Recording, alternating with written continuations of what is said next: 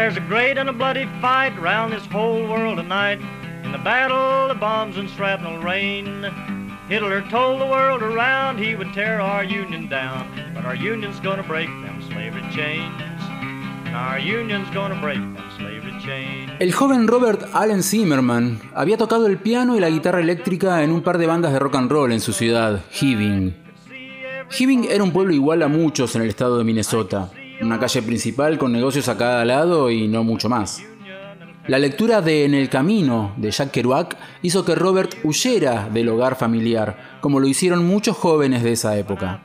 Robert fue hasta la terminal y tomó un micro que lo llevó a Minneapolis. Allí empezó a frecuentar los bares donde tocaban músicos de blues y folk. En uno de esos bares conoció a Flo Kastner, una bella estudiante de teatro. Flo le dijo que si realmente estaba interesado en la música folk, tenía que conocer a un tal Woody Guthrie y lo invitó a escuchar su colección de discos. Cuando Woody Guthrie empezó a cantar, entre el ruido de la púa se empezaron a filtrar historias de trabajadores sin trabajo, ladrones de bancos, campesinos deportados al otro lado de la frontera, mineros, veteranos de guerra y otros personajes del interior del país. There's London in ruins and Paris in chains. Good people, what are we waiting on? Good people, what are we waiting on? So I think so Después de escuchar esas canciones, Robert supo que su vida ya no sería la misma. Lo primero que hizo fue ir a una casa de empeños y cambiar su guitarra eléctrica por una acústica. Ese no sería el único cambio. Justo por esos días había estado leyendo al poeta galés Dylan Thomas, y eso le dio una idea. Robert Allen Zimmerman no existiría más. Había nacido Bob Dylan.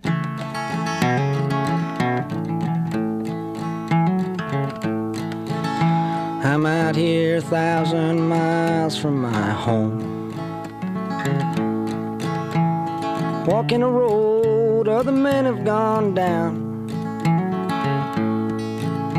I'm seeing your world of people and things.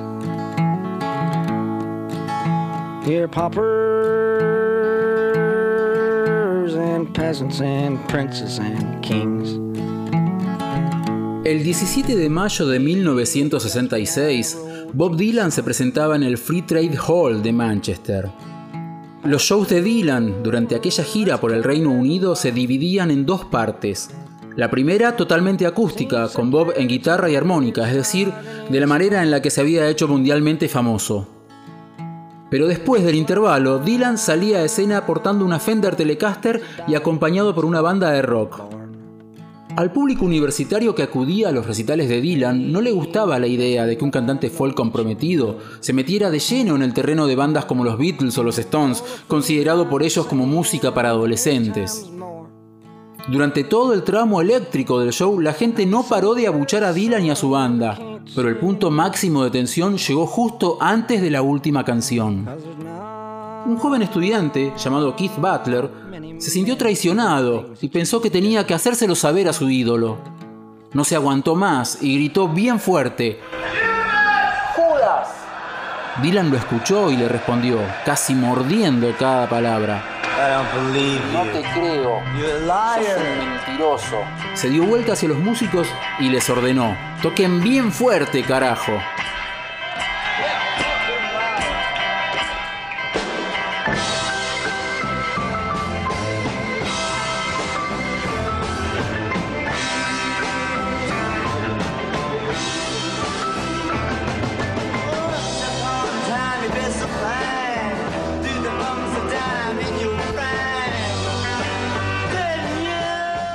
Like Rolling Stone nunca sonó tan poderosa y con tanta bronca como aquella vez. El recital del Manchester Free Trade Hall fue editado oficialmente en 1998, después de ser uno de los piratas más buscados por los fans de Dylan. Quizás Keith Butler tuvo tiempo de comprarlo antes de su muerte en Canadá en el año 2002.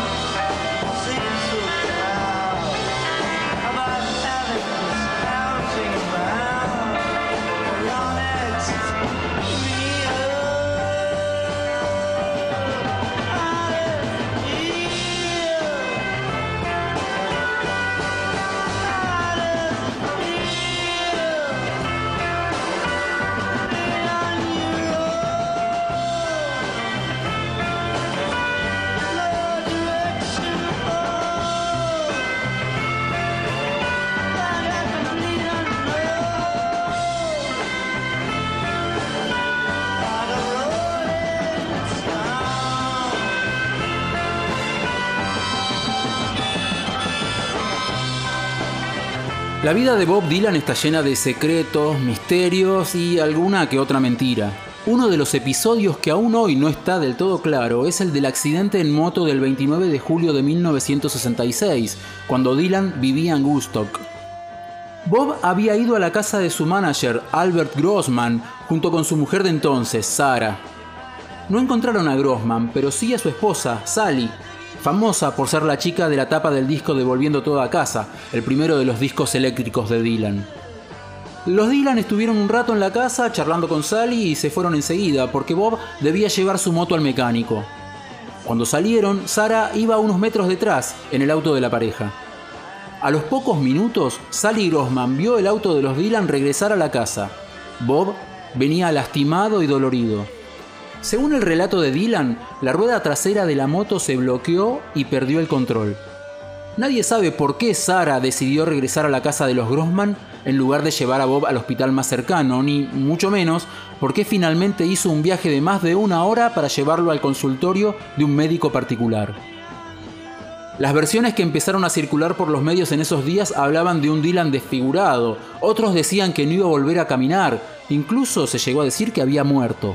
Aún hoy hay quienes dicen que el accidente nunca ocurrió y que Dylan, durante el año y medio que estuvo ausente, en realidad estuvo en un tratamiento de desintoxicación. También están los que le bajan el tono al asunto y dicen que se tomó un tiempo para replantearse su carrera. Unos meses antes del accidente había sido abucheado por el público por el solo hecho de salir a tocar con una banda de rock y cambiar su guitarra acústica por una eléctrica. Lo cierto es que en ese año y medio de reclusión grabó junto a su banda las Basement Tapes, editadas oficialmente recién en 1975.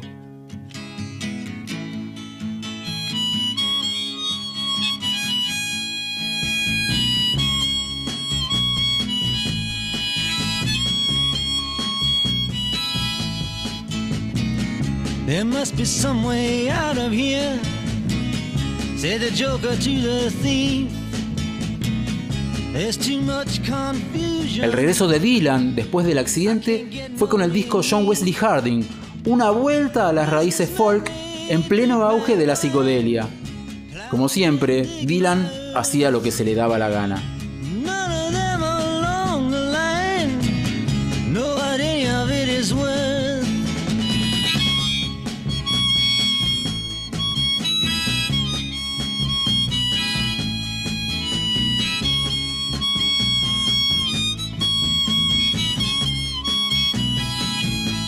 Que Bob Dylan es fanático del boxeo no es ninguna novedad.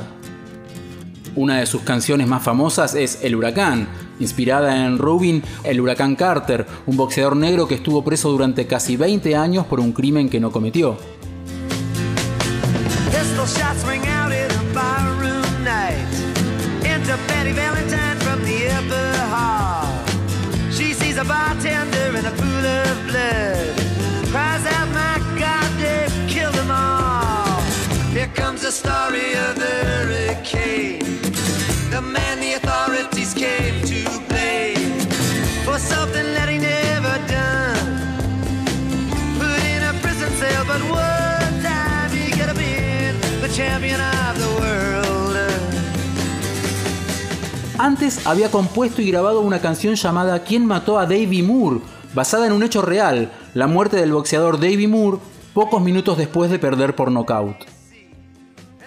Pero Bob no es solo un espectador. En sus ratos libres practica boxeo, así esté en plena gira.